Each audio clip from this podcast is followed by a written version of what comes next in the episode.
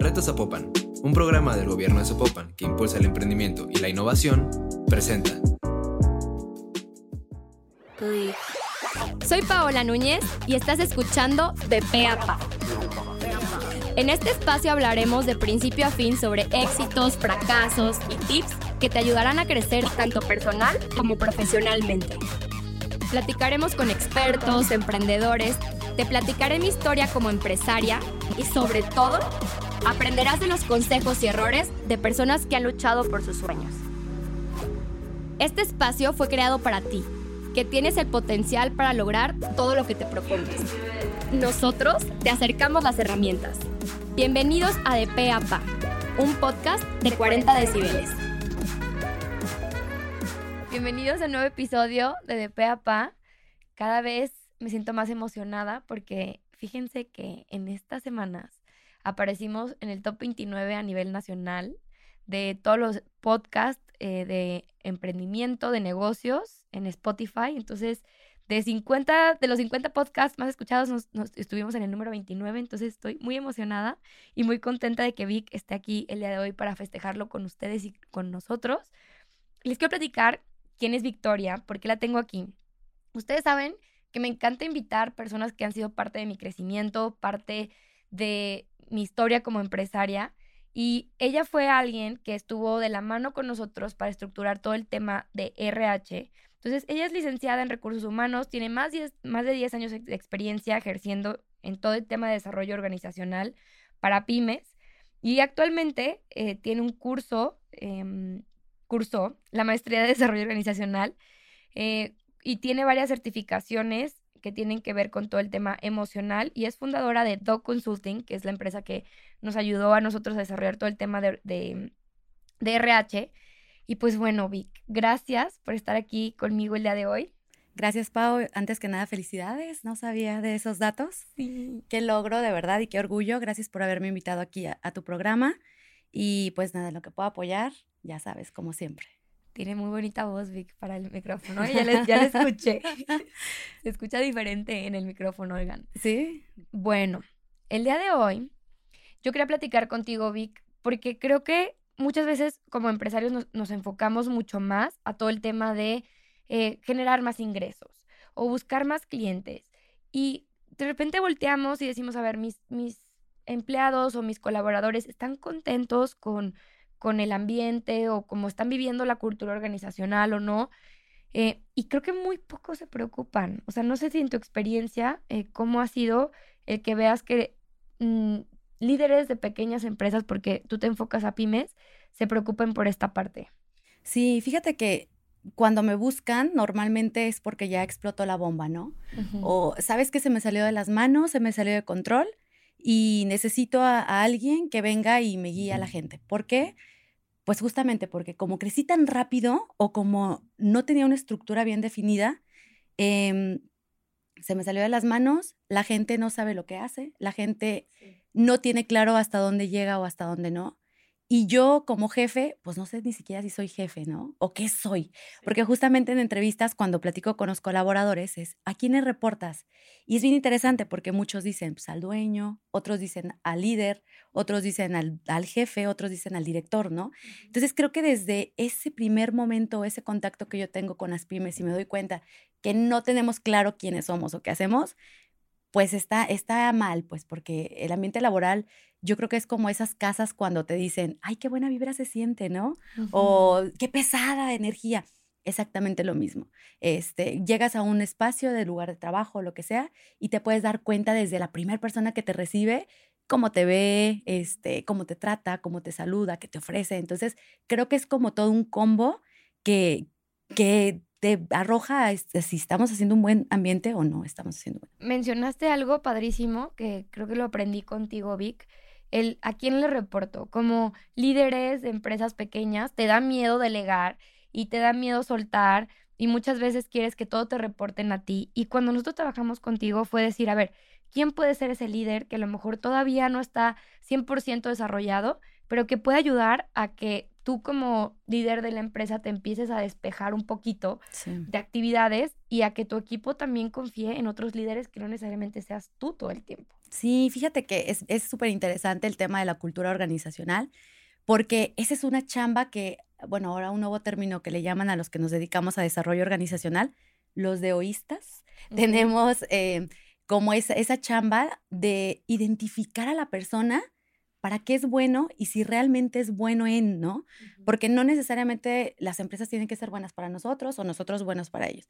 Entonces, sí es encontrar como el perfil perfecto del, de quien estamos buscando, qué eres y qué haces. ¿Qué es lo que a ti te gusta más de todo lo que haces, Vico? ¿Qué es, qué es lo que más disfrutas? Yo creo que los resultados. Yo creo que cuando em, la gente tiene esa apertura conmigo y digo, todo el mundo tenemos de repente ciertos issues de decir, ¿cómo llego, no? Esa persona se ve, y nos hacemos prejuicios de decir, se ve medio, este, cohibido, reservado, introvertido, lo que sea.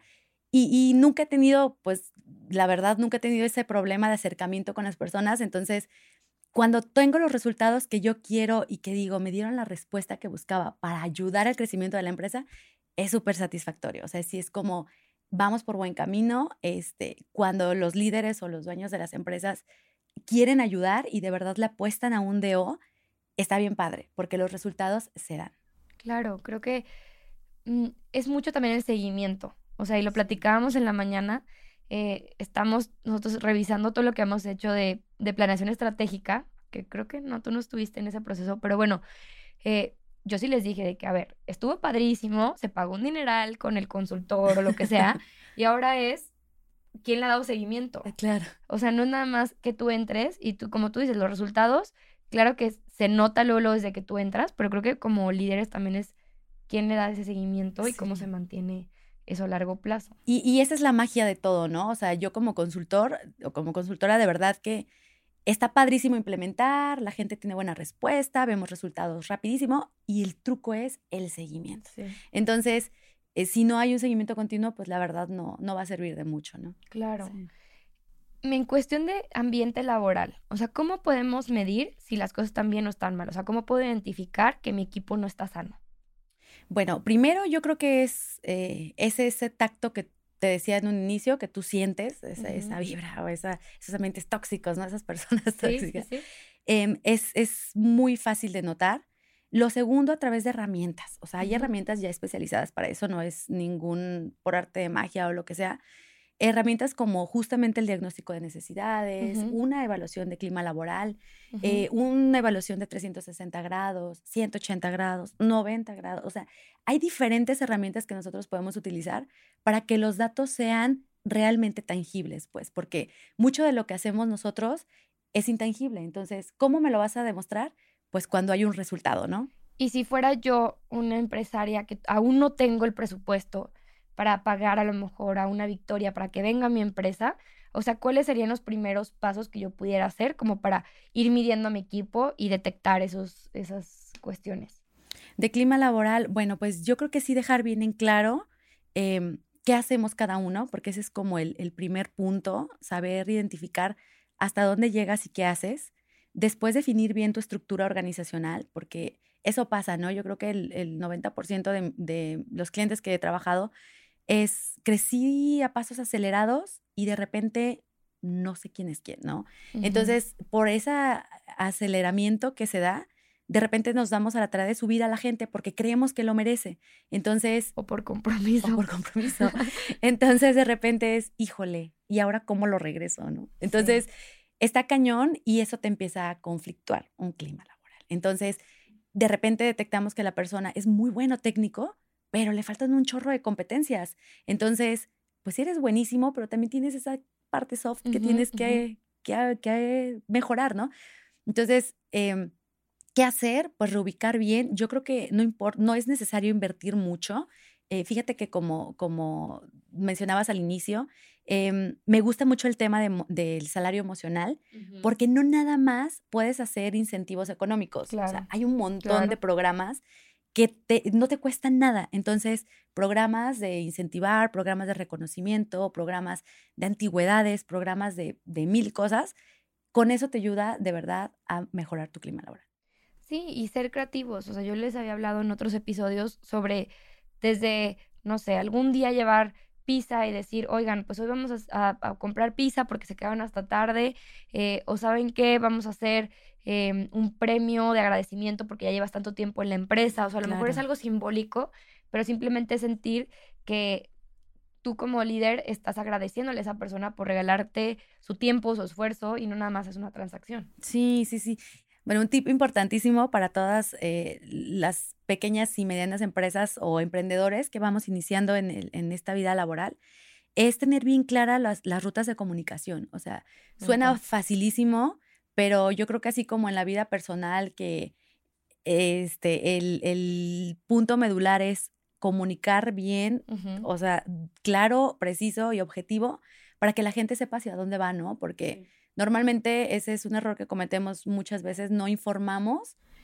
No sé si pensamos que nos van a robar información o que es confidencial o no sé, pero muchas veces eh, no les informamos a los colaboradores hacia dónde vamos y se pierden, entonces pierden un sentido de pertenencia. Sí, y, y creo que muchas veces, es decir, este es el organigrama, puedes si tienes estas habilidades, puedes crecer a este puesto, pero si no las tienes, pues decirle, sabes que te falta en esto, esto y esto, y el feedback constante creo que es importante. Em, y también siento que muchas veces también felicitar cuando las cosas salen bien, que era algo que hablábamos cuando estábamos trabajando juntas, ¿correcto? Sí, la retroalimentación también es clave, o sea, no nada más se llama a la persona para regañar, sino también se llama para felicitar y para incentivar, ¿no? Y justamente eso nada lo va a pagar, o sea, el que alguien te jale y te dé una retro buena, no manches, o sea, en ningún otro trabajo a lo mejor se dan esa tarea o ese, ese espacio porque al final pues, somos personas y lo que nos gusta es que, que nos, nos acaricien y nos digan, vas bien. Claro. Y creo que es importante también el, como colaboradores, digo, para los que nos escuchan que están trabajando en una empresa, saber qué tipo de feedback es constructivo y qué tipo de feedback también a veces es solo crítico. O sea, también hay, hay veces líderes que no saben cómo filtrar a lo mejor esta parte de feedback, que también ustedes sepan reconocerlo y decir, sabes que estoy en un ambiente tóxico, no vale la pena, mejor me cambio de empresa o hablo con mi, con mi jefe, porque luego también, yo a veces le digo, no sé tú qué opinas de esto, Vic, pero Mm, yo a veces sentía que el feedback de arriba para abajo pues siempre es como muy válido, ¿no? Y el otro día platicaba con una chava que da pláticas de liderazgo y ella decía, a ver, ¿por qué no se ponen también como líderes a veces a que les den algo de feedback eh, a ustedes? o sea, de que qué te falta, qué puedes mejorar, porque al final eh, es para mejorar y como líder siempre te pega en el ego de que te digan, ¿cómo me van a decir a mí qué hacer o cómo lo haga? Sí, este, hay, hay, no sé, venimos arrastrando a lo mejor ahorita tendencias y más con esta moda del home office, ¿no? Que la pandemia nos fue orillando a agarrar buenas prácticas que, por ejemplo, un Silicon Valley utiliza. Y justo es esto, o sea, la apertura al diálogo con los colaboradores y con la gente y estar preparado emocionalmente, o sea, tener realmente la inteligencia emocional de aceptar una crítica constructiva o no constructiva. Al final, digo, es algo que, yo, por ejemplo, en lo personal hago. Em, tomo de quien venga las críticas, las preguntas, las dudas, las recomendaciones, todo lo que sea, y tú te armas un criterio. Entonces, tú eres el único que sabes cómo vas a actuar, ¿no? Y me gusta. ¿Cómo podemos hacer para que nuestros colaboradores sean más comprometidos? O sea, ¿qué puedo hacer constantemente como para que realmente se sientan parte de la organización? Yo creo que este tipo de programas eh, que, no nos cuestan y que son totalmente eh, de sentido de, pertenencia emocionales, un plan de vida y carrera, o sea, que la gente también tenga muy claro hacia dónde va y si tengo carrera aquí o no, ¿no? Porque también es válido, o sea, hay momentos en que vamos a topar y pues la empresa te quedó chiquita, muévete. Y es sano y es, es valioso, ¿no? Em, yo creo que ese tipo de, de, información clara para las personas es lo que te hace este, estar aquí en, en, una empresa y durar mucho tiempo, ¿no? Claro, creo que también tiene que ver con que empaten en sus valores con la organización. Eh, tú estuviste en un proceso en Imbus cuando todavía estaba como, sí están los valores, pero los hicimos en el día uno, nos sentamos en media hora, ni siquiera se pensaron bien, eh, visión, la parte de, del, que habíamos puesto, no me acuerdo, pero tenía un nombre. Y toda esa parte que a lo mejor pensamos que es choro, pero al final, si las, los mismos colaboradores no se sienten identificados, algún, en algún momento va a haber algún tipo de choque. O sea, creo que eh, si la empresa busca, no sé, cooperación em, y compromiso y algún tipo de incentivo este, sin esperar resultados necesariamente inmediatos por parte de los jefes. Eh, y a lo mejor alguien dice, no, a mí me pagas por las horas que estoy aquí y me vale gorro, no sé. Entonces, ¿cómo podemos bajar esa información y que no se quede solo en un papel? Pues es reforzar, o sea, totalmente, ¿no? Nadie aprendemos este, a la primera, o sea, tienes que leer y releer y tatuártelo casi, casi en tu ADN. Y si es el lugar donde vas a empezar a trabajar, pues yo creo que lo primerito es enseñarle la filosofía de la empresa, ¿no? Bienvenido, estos somos nosotros, esta es mi misión, visión, valores, y yo te busqué a ti, a ti externísimo, porque, para que seas parte. Claro, y porque creo que cumplías con el perfil que yo buscaba para mi empresa, ¿no? Entonces, desde el momento que tú haces el reclutamiento, justamente, desde el momento que tú buscas al candidato, es, va, a ser ya con una meta bien clara, pues. Nosotros somos así, ¿te interesa venir? Pues bienvenido, ¿no? No te interesa venir, no éramos para ti. Entonces, yo creo que sí se puede tatuar al día al día y estarlo reforzando, porque de nada nos sirve tener nuestra filosofía bien plasmada en la entrada, o sea, ¿cuántas veces no vemos empresas con la misión ahí puesta, no? Claro. Y le preguntas a la gente y no se la sabe. Entonces, de nada nos sirve tenerla solamente publicada cuando ni siquiera nosotros la sabemos. Y creo que vivirla y ser congruentes, ¿no? Sí, totalmente. Porque de repente yo también conozco personas y, y, dicen que su visión o misión de vida es algo y literalmente se están yendo por otro lado. Y también creo que si quieres permear eso hacia tu organización, pues tienes que vivirla. Oye, tengo un, caso importante, digo, hablando de esto, ¿no? Este, un cliente súper comprometido, ¿no? Es que yo y los chavos y vamos dándole premios para que se ganen horas y días de vacaciones y tal, ¿no? Padrísimo, el, el, programa continuó, el programa se fue dando, la gente súper contenta y de repente dije, a ver, espérate, ¿y tú cuándo has tomado vacaciones, no? En la vida. O sea, en la vida ponía a sus colaboradores antes que a él. Entonces, tampoco es sano. O sea, hablamos de este equilibrio laboral, personal y profesional, de decir, lo que hagas, permealo con el ejemplo, ¿no? Porque eres el dueño y eres la cara de la empresa. Eso me gustó. Creo que muchas veces nos perdemos en decir, sí, que ellos se salgan no tan tarde. El otro día, creo que yo, eh, ahorita que te escuché, dije, chin, yo eh, justo les dije a, los, a los chavos, no, es que en tal agencia trabajan de lunes a sábado y salen hasta las 7 y les dije, no, no, no, qué horror salir a las 7. Y qué bueno que aquí salimos a las 5 y alguien volteó y me dijo, ¿cuándo te has ido de aquí a las 5? Y yo de que, ah, bueno, sí es cierto, ¿verdad? Nunca me voy de aquí a las 5. Pero sí, no sé, creo que, creo que es simplemente ser también conscientes de de si, si tú no estás bien, tu organización no va a estar bien y creo que es vivirlo. Sí, sí. Y, y vamos dándole herramientas, ¿no? A la gente, porque en verdad nos, nos enfocamos mucho a resultados, nos enfocamos mucho a objetivos, nos enfocamos mucho a cómo te evalúo. O sea, ¿te lo mereces o, o no, no? La verdad, pongamos retos, o sea, desafíos a la gente. Que la gente hoy en día te voltee a ver y te diga, quiero más o sea, porque fui capaz y, me lo merezco, ¿no? Y entonces creo que eso está padre porque muchas veces nos perdemos como en lo tradicional de decir, este, pues hagamos una evaluación de desempeño en base a qué. O sea, ahí viene el truco, ¿no? ¿En base a qué? A KPIs, en base a objetivos, en base a resultados, en base a qué. Entonces, creo que sí es importante como identificar a dónde queremos llevar a la empresa y eso arrastra a los colaboradores. Sí, y, y, volvemos a lo mismo, no solo evaluar lo negativo, sino también lo positivo. Así es. Vic, me encantaría quedarme más tiempo contigo el día de hoy, pero quisiera cerrar con la última pregunta que creo que va a ser súper valioso. ¿Qué libros o qué podcast o qué herramientas podemos buscar como para conocer más de estos temas? Bueno, a mí me gustan mucho los temas de inteligencia emocional porque es esta parte que yo trabajo de este equilibrio profesional y, y personal que creo que todos deberíamos tener. Entonces, eh, bueno, yo me iría por este, este, esta, este título de inteligencia. Hay un libro que me marcó mucho, ah, en algún momento alguien me lo recomendó y se los quiero recomendar. Justo es, son tendencias, justo es cómo las empresas, no nada más de tecnología, sino muy millennials están funcionando. Se llama Powerful, de Patty McCorn. Entonces, es buenísimo. Este, eh, viene arrastrando varios de la filosofía Netflix, por ejemplo, Ok. y podcast, pues de pe a pa, ¿no? Ah, claro, claro. Me encanta, Vic. Muchas gracias. Y una pregunta, ¿dónde te podemos encontrar? Eh, Quien te quiera contactar. Muchas gracias. Tengo eh, mi correo es victoria.perez arroba deoconsulting.com, em, mi teléfono 3314 60 18 21 o mi página www.deoconsulting.mx. Muy bien, Vic. Pues agradezco tu tiempo. Creo que nos diste unos tips súper valiosos. Me voy con la importancia del feedback, la importancia de tener claro a quién le reporto, cuándo, a qué hora, la importancia como líderes de delegar y pues sobre todo estar bien como líderes para que toda la organización funcione y predicar con el ejemplo. Muchas gracias, Pau, por la invitación. A Felicidades. Gracias. Nos vemos en otro episodio de DPAPA.